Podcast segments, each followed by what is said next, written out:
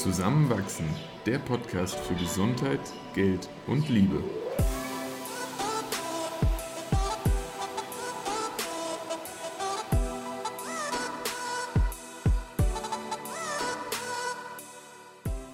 Willkommen zu einer neuen Folge von Zusammenwachsen.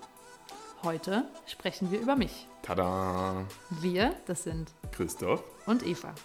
Und heute erfährst du unter anderem, warum ich sagen kann, dass ich meine Arbeit liebe, was diese Arbeit überhaupt beinhaltet und wie du als Mentorin bei Speed Up Buddy andere beim Aufbau ihrer Zukunft unterstützen kannst. Wir haben in dem Podcast hier ja schon über verschiedenste Themen gesprochen, breit gestreute Felder. Und deswegen kamen wahrscheinlich auch immer mal Fragen über Instagram, die dahin gingen, wer sind wir, dass wir darüber sprechen, wie sind wir irgendwie vielleicht an dem Punkt, wo wir uns gerade befinden, angekommen. Und ein Teil von dem ist natürlich auch, was machen wir beruflich oder haben es schon gemacht oder was studieren wir noch genau. Und deswegen wollen wir in dieser und der nächsten Folge genau darüber sprechen. Und wir fangen jetzt heute mit dir an. Und möchtest du da einfach mal eine kurze Zusammenfassung geben von dem, was du da schon erlebt hast bis heute? Ja, gerne. Das ist irgendwie ja schon ziemlich viel, was ich jetzt in den letzten 27 Jahren so erlebt habe. Aber wenn es jetzt auf die berufliche Laufbahn bezogen ist, dann ähm, ja erstmal studienbezogen habe ich meinen Bachelor in Frankfurt gemacht in Wirtschaftspädagogik, ohne damals genau zu wissen, was das eigentlich ist.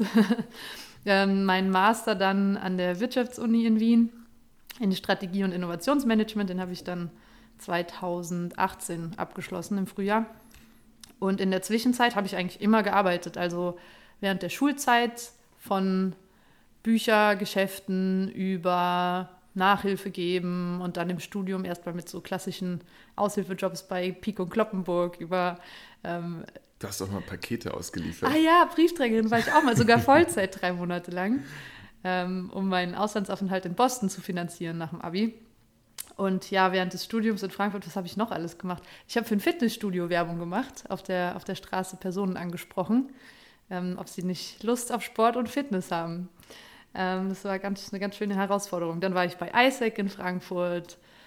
Irgendwann hatte ich dann einen fachbezogeneren Job, nämlich bei ähm, einem Tochterunternehmen von der, von der Deutschen Börse, bei einer FX-Trading-Plattform als, als Werkstudentin. FX sind Fremdwährungen genau, Foreign Exchange Trading. Dann ähm, habe ich Praktika gemacht, zum Beispiel in Neu-Delhi, in einer Unternehmensberatung, bei der Commerzbank in Shanghai. Dann war ich noch mit ISEC in Argentinien. Wir hatten ja auch schon mal diese Folge über Fernbeziehungen, Fernbeziehungen aufgenommen. Das genau. super. Also immer wenn Eva im Ausland war, dann hatte ich einen Grund, einen Urlaub zu machen. und da hatten wir sehr schöne Urlaube. Ja, genau. Und so ähm, ging es dann irgendwie immer weiter. Und dann während des Studiums habe ich unter anderem eben auch eine ganz große Startup-Konferenz organisiert hier in Wien und bin dann darüber zum ersten Mal total inspiriert gewesen von Personen, die gründen und umsetzen, was sie, was sie wollen oder für was sie stehen. Und das passt ja auch noch zu dem, worüber wir gleich sprechen werden. Ja. Und ja, die letzte Station auf meiner beruflichen Laufbahn war dann das Teach for Austria Programm, was ich jetzt gerade abgeschlossen habe nach zwei Jahren. Und da war ich als Lehrkraft an einer neuen Mittelschule, das ist das Pendant zu einer Hauptschule in Deutschland, ähm, eingesetzt hier in Wien als Vollzeitlehrkraft für Mathe, digitale Grundbildung und Sport. Und hatte aber dann parallel noch ähm, ja, sehr, sehr spannende Workshops und einen super Austausch mit äh, den anderen Fellows, so heißen sie bei Teach for Austria. Das Programm gibt es ja auch auf der ganzen Welt, dann unter Teach for All. Genau, ja. Also es ist eine, eine globale NGO, die Bildung gerechter machen möchte. Mhm. Genau, und das Programm ist jetzt zu Ende. Gerade sind noch bezahlte Sommerferien. Und ja, der nächste berufliche Schritt steht dann jetzt eigentlich vor der Tür. Und vielleicht willst du sogar direkt sagen, was, was so deine nächsten Überlegungen sind. Gehst du jetzt zur nächsten Unternehmensberatung oder möchtest du bei einem großen Konzern anfangen? Wird es doch wieder ein Start-up? Ja, ach, das habe ich ja vergessen. Startup habe ich zwischendurch ach, auch ja, noch. Da war ja. das ist irgendwie so viel und so, so viel Unterschiedliches, dass ich da oft ähm, das eine oder andere vergesse. Genau, Fokus haben wir noch gegründet vor eineinhalb Jahren. Eine App, die Personen dafür belohnt, weniger Zeit am Handybildschirm zu verbringen. Gibt es auch noch. P-H-O-C-U-S. Können wir mal verlinken. Genau, mittlerweile auch in Deutschland, Italien, der Schweiz. Ähm, können wir gerne verlinken. Und ja, zur Unternehmensberatung oder dem Konzern gehe ich jetzt erstmal ganz sicher nicht. Das wollte ich ja damals nach dem Masterstudium. Da saß ich ja auch bei McKinsey im Interview und habe dann gemerkt, nee, doch nicht. Das wäre ja eigentlich so der nächste logische Schritt gewesen. Und ganz viele von deinen Kommilitonen und Kommilitonen haben das ja auch gemacht. Mhm. Aber du bist da ja irgendwo von, von weggekommen von dem Gedanken und ich glaube auch bisher sehr zufrieden damit. Richtig. Irgendwie war in mir immer so dieser, ich glaube, in unserer Generation kommt das oft vor, dieser Antrieb, was zu verändern und ähm, auch gesellschaftlichen Wandel mit voranzutreiben. Ja. Und da hat mit meinem Wertesystem damals einfach nicht so ganz gepasst, dass ich äh, Teil von einem Konzern oder einer Unternehmensberatung werde. Und so bin ich dann eben diesen, diesen Bildungsweg dann doch gegangen. Ja, Bildung hat dich schon immer begeistert? Ja, irgendwie schon. Also ich weiß noch genau, dass am Tag vom Abitur damals, 2012, ich mit dem Gedanken aus dieser Schule gegangen bin, so viel Zeitverschwendung. Warum zum Teufel sitzt man hier so viel Zeit ab, ohne die besser zu nutzen? Und da war irgendwie so der Funke in mir geweckt, dass ich langfristig weiter den Bildungsbereich ähm, verbunden bleiben möchte und Schule besser machen möchte für alle mhm. zukünftigen Generationen. Und ja, dadurch dann auch das Wirtschaftspädagogikstudium und jetzt über Umwege dann auch der Weg in die Richtung. Und in was für einer Form des Arbeitens möchtest du jetzt dem Bildungsbereich treu bleiben? Ja, ich mache mich selbstständig. Hm. und äh, das, die Selbstständigkeit äh, ruht auf drei äh, großen Säulen, aber eine davon ist eben genau der Bildungsbereich. Und da möchte ich weiterhin Bildung mit verändern. Und ganz konkret gesprochen ist das zum Beispiel die Umsetzung oder die Strategie oder Planung von Projekten im Bildungsbereich da habe ich auch gerade schon die Chance, äh, erste Erfahrungen zu sammeln, wenn es zum Beispiel um die, um die Gründung von einer Wirtschaftsbildungsstiftung geht. Und da so ein bisschen zu kombinieren, was ich in meinem Werdegang schon alles äh, erfahren durfte und das jetzt dann in die Tat umzusetzen. Bei dem Projekt wird dann Schülern und Schülerinnen Wirtschaftsbildung näher gebracht, schon genau. in der Schule. Genau, ja, so dieses klassische Problem. Ich glaube, fast jeder hat sich mal drüber beschwert. Man, man lernt in der Schule gar nicht, wie man eigentlich mit seinem Geld umgeht oder wie man Geld anlegt oder wie man Steuern macht oder ja. wie man äh, Arbeitnehmerverträge liest. Also was, genau. Ich glaube, ich kann das nach dem Wirtschaftsstudium auch noch nicht wirklich in, in Fülle ausführen. Ja, das lustigerweise ich auch nicht, bis ich dann 2017 mit der Danica, das habe ich eben auch übersprungen, Investella ins Leben gerufen habe. Das war ja so eine Finanzbildungsplattform für Frauen. Und damals war das Ziel, dass wir auch selbst mehr darüber lernen, wie man eben investiert und sein Geld anlegt und was das eigentlich alles bedeutet an diesen ganzen Assetklassen. Und das ist ja wiederum auch ein Punkt, um zum Podcast zurückzukommen, warum wir beide uns auch immer mal wieder gerne mit, mit Finanzthemen beschäftigen. Weil wir einfach auch, und da spreche ich jetzt in Wir-Form, aber ich denke, das stimmst du zu, ähm, weil wir uns einfach erstens dafür interessieren, aber zweitens auch der Meinung sind, dass es unglaublich wichtig ist. Ja, für sich selbst und auch für alle andere, für das gesamte Umfeld am Ende. Und es betrifft jeden. Ne? Mhm. Also klar sollte man Geld nicht die Nummer eins Priorität im Leben zuschreiben, aber ähm, irgendwo ein Auskennen mit der Wirtschaft, in der man sich bewegt, hilft einem doch ein zufriedeneres Leben manchmal zu führen. Genau. Und als dann das erste Mal der Gedanke kam, sich selbstständig zu machen, Hattest du da für und wieder in deinem Kopf? Ja, klar. Wie bei jeder Berufswahl äh, hat man da sein Für und Wider. Und das Wider ist eindeutig auch das Risiko, was damit einhergeht, mhm. weil man hat dann nicht halt diesen festen Angestelltenjob, wo man monatlich denselben Betrag bekommt und sich nicht um Sozialversicherung und Steuern und so weiter kümmern muss, sondern das eigentlich automatisch passiert. Und man abends aus dem Büro oder wo auch immer rausgeht und das ist eigentlich abgehakt. Ja, wobei das auch auf den Job ankommt. Also, ja, obwohl ja die letzten stimmt. zwei Jahre bei Teach for Austria eigentlich ein Angestelltenverhältnis war, habe ich ja dann doch auch sehr gerne und sehr oft auch mhm. noch zu Hause weiter überlegt und gemacht. Das stimmt, das stimmt. Genau. Und Gründe dafür ähm, waren bei mir persönlich jetzt, und die haben dann eben auch überwogen, äh, Flexibilität. Mhm. Ich halte nämlich überhaupt nichts von diesen acht bis zehn Stunden Büroarbeitstagen. Das ist so kontraproduktiv, was, äh, was das Arbeiten betrifft. Ähm, und da wird leider echt oft auch Zeit abgesessen. Also Flexibilität war ein Grund für mich, das selbst einteilen zu können. Dann das andere ist, dass ich einfach die Varietät liebe und die Abwechslung von jedem Tag. Und dadurch, dass ich so gerne neue Dinge lerne, äh, habe ich das Gefühl, Selbstständigkeit ist genau das, was ich gerade mag, nämlich immer wieder was Neues lernen und das anwenden.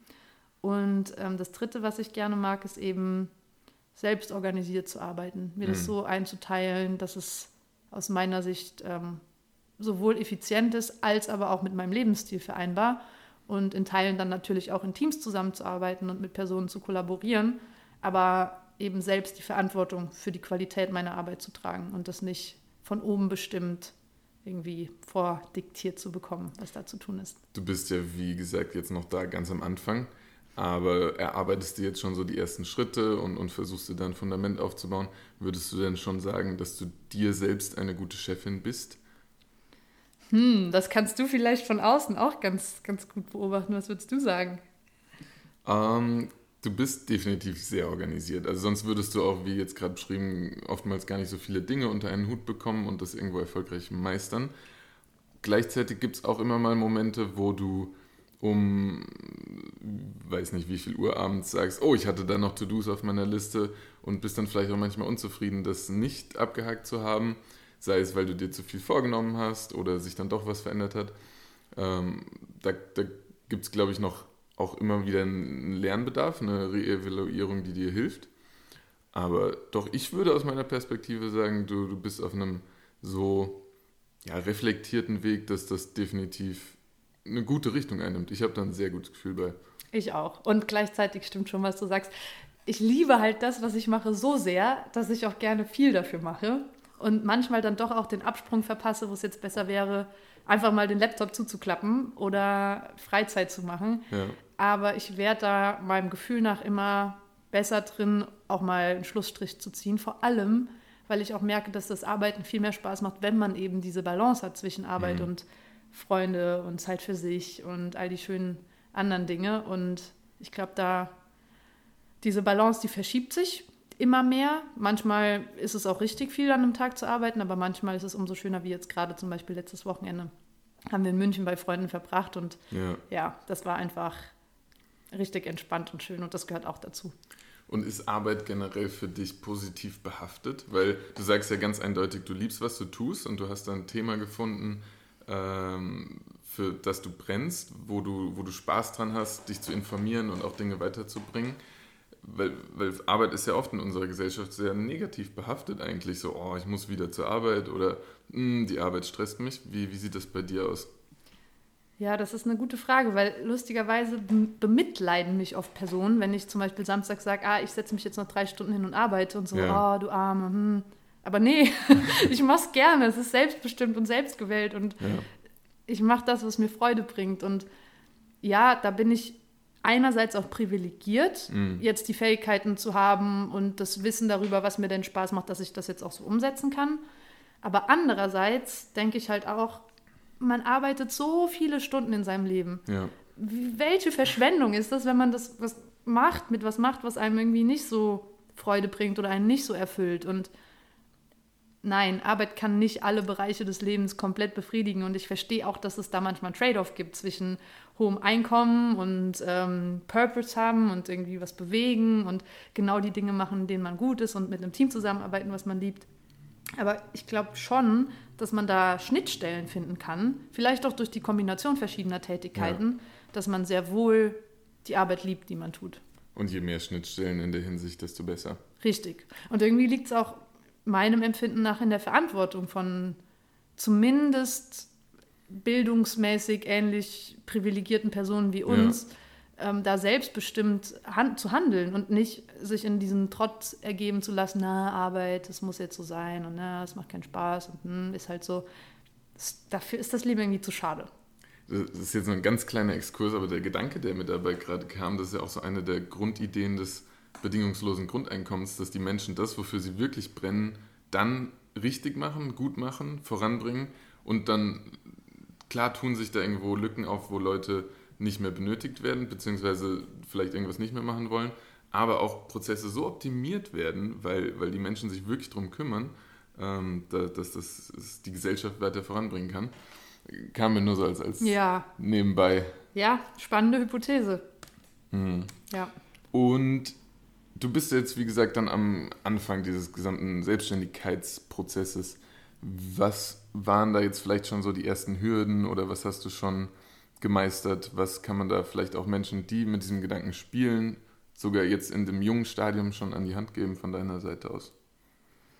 Ich glaube, das Coole ist, wenn man einerseits das Vertrauen hat, dass man das machen will und auch machen mhm. kann und andererseits aber auch schon erste Erfahrungen in den Bereichen gesammelt hat, die man dann eben professionell und hauptberuflich machen möchte. Weil also eine, eine Hürde ist ganz einfach eben festzulegen, was macht man denn jetzt tatsächlich. Und obwohl ich das jetzt eigentlich ziemlich konkret weiß, hat es doch auch recht viel Zeit und Denkarbeit gekostet.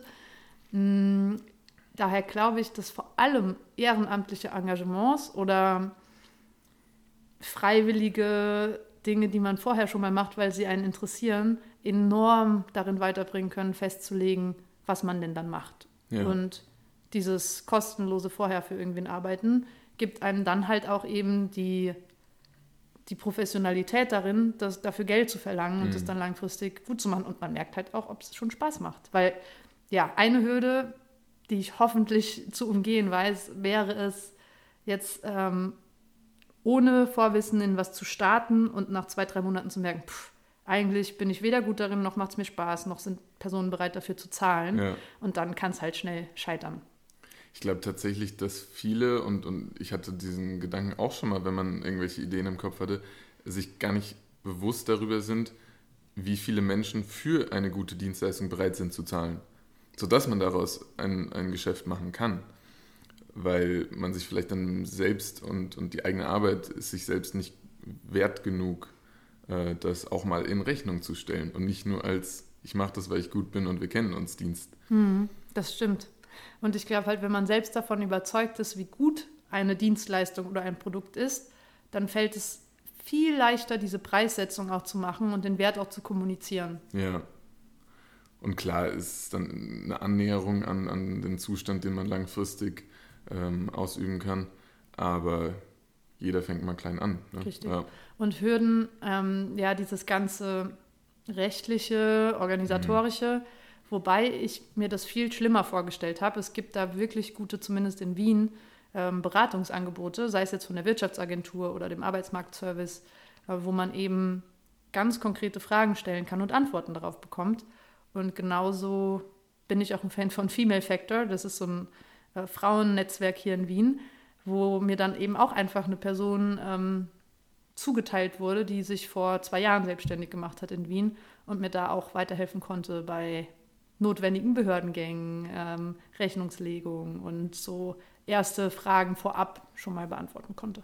Das ist dann auch ein wenig wieder so Licht und Schatten der österreichischen oder deutschen Bürokratie, wo, wo es vielleicht dann mal viel Verwaltungsaufwand in einigen Situationen ist, aber man eigentlich doch in einem gut durchdachten, gut organisierten System immer noch irgendwo eingebettet ist sei es jetzt durch Förderung, durch anfängliche Schulungen hm. und dann auch immer mal wieder Beratungsmöglichkeiten, wenn man an, an der Wand angestoßen ist. Ja, und ich habe halt auch die Hoffnung, und hoffentlich bin ich da nicht zu naiv, dass wenn ich jetzt am Anfang mich mal da reinfuchse und das verstehe und vielleicht auch die Experten finde, die mir da weiterhin beratend zur Seite stehen, sei es jetzt Steuerberaterinnen oder so, dass dann der Aufwand dahingehend einfach gleich bleibt jeden Monat. Dass es da so gewisse mhm. Schritte gibt, aber man das dann eben so organisiert hat im Prozess, dass es so ein Selbstläufer wird.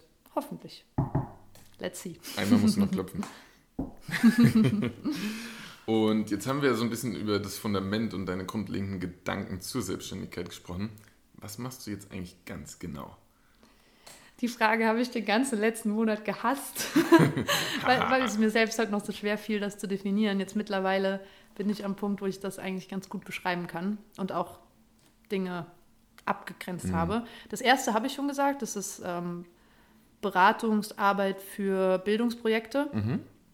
Das zweite, ähm, was ich machen werde, ist ähm, Websites zu bauen. Mhm. Und ähm, da in dem Fall ist meine Zielgruppe Einzelunternehmer, sogenannte Solopreneurs, sei es jetzt Yogalehrerinnen oder Coaches, ähm, genau, und ähm, da habe ich jetzt auch in der Vergangenheit eben einfach schon viele Websites für genau solche Personen gemacht. Bis jetzt immer freundschaftlich, aber da ist auf jeden Fall die Nachfrage da. Also das ist der zweite. Das heißt, du hilfst damit auch wieder Menschen eigentlich in die Selbstständigkeit hinein oder kleinere Projekte zu verwirklichen. Genau, richtig. Mhm. Ja. Und das dritte, was ich mache, neben Bildungsprojekten und Websites bauen, ist, dass ich schreibe auf Medium und da täglich meine Gedanken veröffentliche auf dieser Plattform. Vielleicht ganz zu Anfang für die, die es nicht kennen, was ist Medium?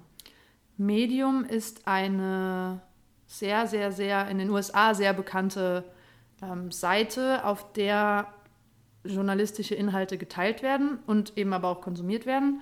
Es ist so ein bisschen wie Netflix für Artikel, so würde ich es bezeichnen. Speziell im Bildungsbereich? Hm, gar nicht so. Also wenn man sich da anmeldet, eh auch wie auf, ich glaube auf Netflix wird es auch abgefragt mit den Interessen, oder? Ich glaube ja, ist lang her. Ja, bei mir auch. Aber da kann man eben angeben, für was man sich interessiert. Und ähm, für 5 Dollar im Monat kann man eben so viele Artikel lesen, wie man mag zu den besagten Themen. Und das sind alles professionelle Schreiberinnen und Schreiber? Oder wie, woher kommen die Inhalte dort? Also unter anderem von dir scheinbar. Es ist, ja, es ist ein, so eine Open Plattform, also auch ein bisschen wie, wie YouTube. Jeder Einzelnutzer, Einzelnutzer kann auch Inhalt generieren mhm. über Artikel. Und da muss man vorher kein professioneller Schreiber gewesen sein. Ähm, und ja, es gibt da zwei Wege, eben an, an die Leserschaft zu kommen. Das eine ist zum, zum einen über die Publikation. Das heißt, wenn man einen Artikel geschrieben hat, dann kann man den einreichen bei einer Publikation, die schon viele Follower hat, um da eben die Reichweite zu generieren. Das zweite ist, dass der Medium-Staff ähm, die geschriebenen Inhalte kuratiert. Und dazu müssen sie bestimmten ähm, Style-Guidelines ähm, folgen und auch eben den beschriebenen Mehrwert für den Leser, die Leserin bieten.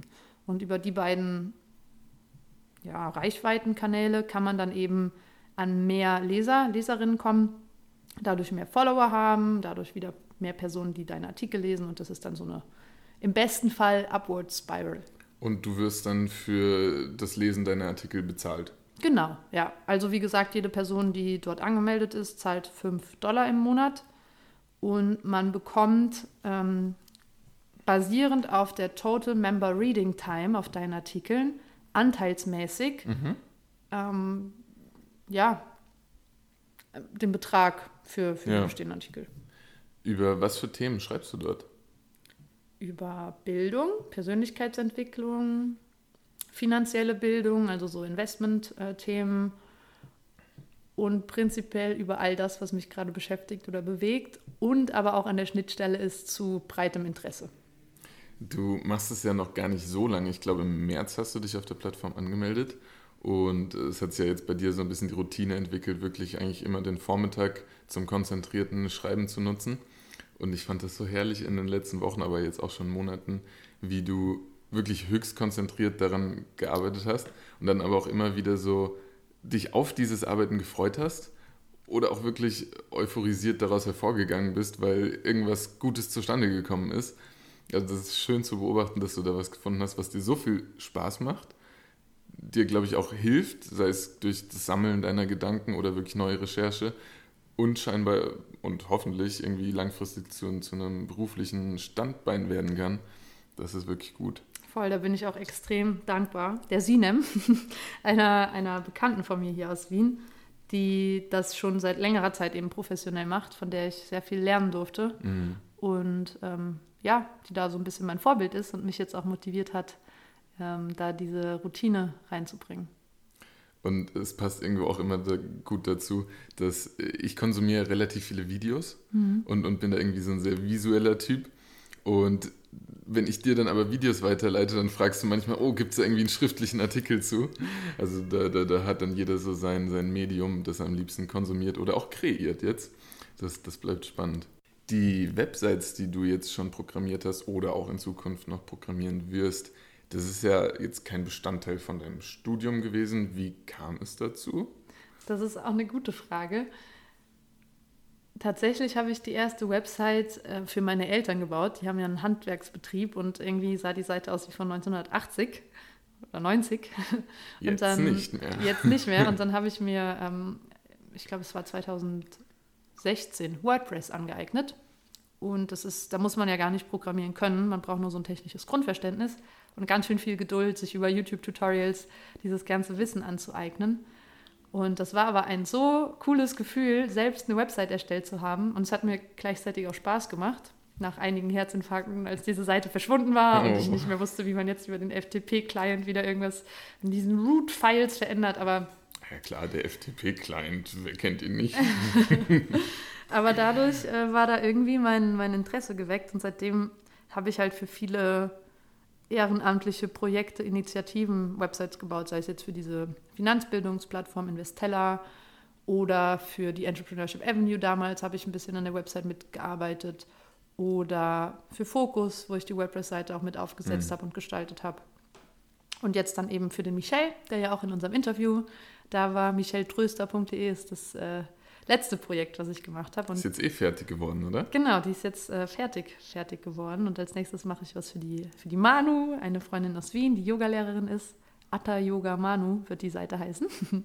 Wenn die fertig ist, verlinken wir sie auch mal in der ja, Folge. Genau. Und deshalb ist das einfach an der Schnittstelle zwischen dem, was ich gut kann, was mhm. mir Spaß macht und wo ich aber auch das Gefühl habe, andere Personen unterstützen zu können, die jetzt eben gerade auf dem Weg sind, sich selbstständig zu machen oder nebenbei etwas aufbauen möchten, wo eben eine visuell ansprechende, moderne und gleichzeitig sehr nahbare Internetpräsenz benötigt wird. Das ist doch eine herrliche Kombination. Yes. Und hast du jetzt konkrete Schritte, so nächste Herausforderungen? Was steht für dich in den nächsten Wochen oder Monaten an? Also allgemein auf deine berufliche Situation bezogen. Hm, das ist eine gute Frage. Also jede der drei Säulen betreffend gibt es eben andere Dinge, die jetzt erledigt werden müssen. Mhm. Sei es jetzt beim Schreiben den E-Mail-Newsletter, wo jetzt mittlerweile irgendwie schon 400, 500 Leute registriert sind, auch mal zu bespielen und ja. da was rauszuschicken. Oder ähm, bei, bei der Website, ähm, wo ich jetzt ja auch schon viel gemacht habe, eben da den Prozess aufzusetzen, wie ich auch neue Kunden akquiriere. Im Bildungsbereich eben mich dann noch breiter aufzustellen. Ich habe da zwar schon zwei, drei gute Auftraggeberinnen, aber das einfach langfristig eben zu verankern und ja, daher ist das viel Verschiedenes. Das Organisatorische kommt natürlich auch noch dazu. Ja. Ähm, und wird sich einfach zeigen. Learning by doing, würde ich sagen. Und wir haben die Folge ja jetzt gar nicht irgendwie so als Berufsadvisor äh, aufgezogen. Aber was ich trotzdem ganz spannend finde zu erwähnen, und das ist halt seit unserer Generation, glaube ich, erst möglich, du hast ja jetzt keine großen Investitionen tätigen müssen ja, du hast dich mal beraten lassen, was das Schreiben selbst angeht und du hast sowieso auch schon hier und da vielleicht mal irgendwie ein Coaching besucht. Aber so diese Vorstellung, ich brauche jetzt 50.000 Euro, um in die Selbstständigkeit zu starten, wenn ich nicht gerade was Großes produzieren möchte, dann ist das ja gar nicht notwendig. Und ich glaube, da ist die, die Schwelle für viele Ideen sehr viel geringer geworden in den letzten Jahren. Und äh, es wäre schön, wenn, wenn sich da mehr Leute trauen, einfach diesen Schritt zu wagen. Weil da entstehen große Sachen manchmal draus. Das stimmt. Also man braucht auf jeden Fall nicht diese großen Summen wie zum Beispiel im Handwerkbereich, um ja. Maschinen zu kaufen oder mhm. irgendwie Inventar aufzubauen. Aber es sind meiner Meinung nach schon Investitionen notwendig. Also ich denke, es ist extrem hilfreich, egal welche Dienstleistung man anbietet, dass man irgendwas zwischen 2.000 und 5.000 Euro in die Hand nimmt, um in sich selbst zu investieren. Mhm. Sei es jetzt Schreibcoaching oder Tools, die, da, die dir dabei helfen, eben Prozesse noch besser zu machen oder Life-Coaches oder Karriere-Coaches oder all das, was du eben brauchst, um noch besser in dem zu werden, was du tust, weil letzten Endes alles, was du in dich investierst, multipliziert sich ja. ja. Und ähm, daher ganz ohne Rücklagen starten würde ich, glaube ich, nicht, aber so passt das, glaube ich, ganz gut. Und dann hast du ja in den letzten ja, sechs Monaten, glaube ich, mittlerweile noch ein Nebenprojekt gestartet. Äh, vielleicht weißt du direkt, wovon ich spreche und willst dazu noch kurz was sagen. Sehr gerne. Ähm, und zwar ehrenamtlich mache ich jetzt seit einiger Zeit eine Plattform, ähm, die nennt sich speedupbuddy.de und die hat das Ziel, Personen aus bildungsfernen Familien, also zum Beispiel Erstakademikerinnen oder Arbeiterkinder, dabei zu unterstützen, ihren Bildungsweg so gut es geht ähm, voranzuschreiten, weil das ist auch eine sehr persönliche Motivation und hängt auch wieder mit Bildung zusammen. Ähm, ich bin damals auch als Erste in der Familie studieren gegangen und meine Eltern haben beide kein Abi und haben mich zwar mit ganz viel Liebe unterstützt, aber man fühlt sich dann doch auf einmal wie zwischen zwei Welten, wenn man im Dorf aufwächst und dann an einer, in der Stadt an der Uni ist und das Gefühl hat, man einem fehlt da irgendwie ganz viel Allgemeinwissen und man kennt sich gar nicht aus und hat auch keine Ansprechperson, die da einem irgendwie weiterhelfen kann. Und genau deshalb haben wir Speed Up Buddy ins Leben gerufen. Gemeinsam mit ähm, einem Team von mittlerweile zehn Personen sind wir.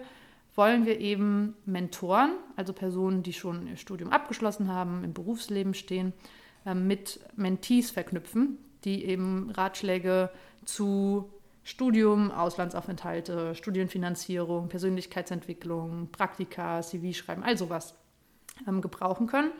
Und ja, wir haben mittlerweile über 100 Mentoren. Ähm, ich glaube auch schon einige Mentees. Und deshalb hier an der Stelle so ein kleines bisschen Werbung für alle, die sich ehrenamtlich engagieren möchten. Ähm, auf speedupbuddy.de, den Link machen wir auch nochmal in die Show Notes, sich die Seite anzuschauen und ja, vielleicht da Jugendliche zu unterstützen, die als Erste in der Familie studieren. Ja, ich finde das ein total geniales Projekt, weil, weil ich glaube, jeder oder jede, die mal studiert hat, hat gemerkt, da gibt es irgendwie eine andere Organisation, eine viel selbstverantwortlichere Organisation, als es noch in der Schule der Fall war. Und auch der Schritt so ins Studium hinein. Also es gibt viele, die sich dann vielleicht gar nicht so genau was darunter vorstellen können, sei es von bestimmten Fächern oder auch von der Arbeitswelt danach. Und es muss nicht jeder studieren, so, das ist, ist ja Quatsch. Aber ähm, ich glaube, einige könnten sich im Vorhinein und dann auch während der Anfangsphase besser beraten fühlen, wenn äh, sie euer Programm absolvieren. Es ist ja kein Programm, es ist ja, ja. Mentoren, Matching und ein Netzwerk dahinter, wo man eben ja. ähm, bei, bei Bedarf Hilfe suchen kann. Also auch falls ihr Zuhörerinnen ähm, Personen kennt, die gerade am Anfang des Studiums stehen und sowas mhm. vielleicht ähm, von sowas vielleicht profitieren könnten, auch gerne weiterleiten. Es ist komplett kostenlos und ehrenamtlich und ähm, ja, wächst gerade.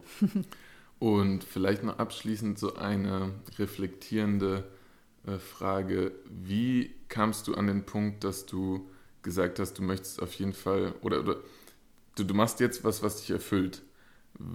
Gab es so einen Wendepunkt, wo du erkannt hast, du kannst etwas arbeiten, was dich erfüllt? Wo du vielleicht auch eine lange Zeit dann eher dieses alte Arbeitsbild noch vor Augen hattest und dachtest, oh, arbeiten anstrengend, lang, aber gibt Geld?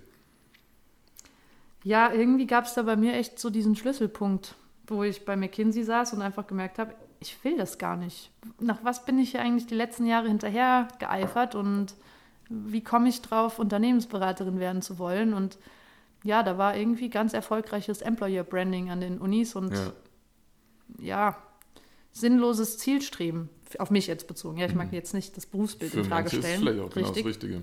Ja, aber mein Gefühl war da einfach so stark. Und am Anfang hat mein rationaler Verstand es noch nicht so ganz begründen wollen. Und da, du weißt ja selbst, wir haben ja noch so ein halbes Jahr diskutiert, ah, jetzt doch vielleicht, und ah, es gibt so viel Geld und, hm, und Fliegen und hm. Aber es hat sich einfach total richtig angefühlt, das zu machen, für das ich brenne. Und es, ab dem Zeitpunkt, wo ich das entschieden habe, hat sich irgendwie eins zum anderen gefügt. Und Teach for Austria kam mir in den Kopf. Und das, ja, ich bin da so dankbar für diese Erfahrung und seitdem eben einfach total bestärkt darin, das zu machen, worin ich Sinn sehe und mich nicht zu verbiegen, basierend auf gesellschaftlichen Vorstellungen von wie etwas sein sollte. Die Dinge kamen dann auch ein wenig zu dir, oder? Es ist ja so oft im Leben, wenn man mal innerlich den Beschluss fasst ja. und offen, offen ist, dann, das ist jetzt wieder so ein bisschen spirituell. Aber das aber ist okay. Ich bin fest davon überzeugt, dass sich dann Wege auftun, wenn man weiß, was man will oder was man eben auch nicht will. Und ja, dadurch vertraue ich jetzt einfach rein, dass es auch die nächsten Jahre so weitergeht. Und jetzt weißt du, was du willst. Oh yes. Danke für die vielen Einblicke. Gerne, gerne. Ich freue mich schon auf die nächste Folge, wenn ich dann nicht so viel rede, sondern ähm, wir noch ein bisschen mehr über dich und deine Geschichte erfahren. Ich freue mich auch drauf. Bis dann. Ciao.